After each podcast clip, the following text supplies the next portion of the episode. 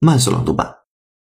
Psychologist says beer goggles are real, and they are begging you to be careful this weekend. Beer goggles are stunningly real, and you should know how to avoid them. Most alcohol research takes place in university labs, where participants get sloshed, and scientists then have them essentially play a game of hot or not, asking drinkers which faces they find attractive. This self-reported data use precisely the inconsistent findings you should expect from questioning drunk people.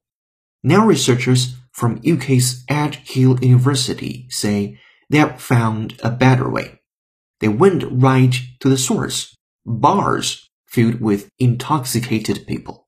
本节课程就到这里，浩老师恭喜你又进步了。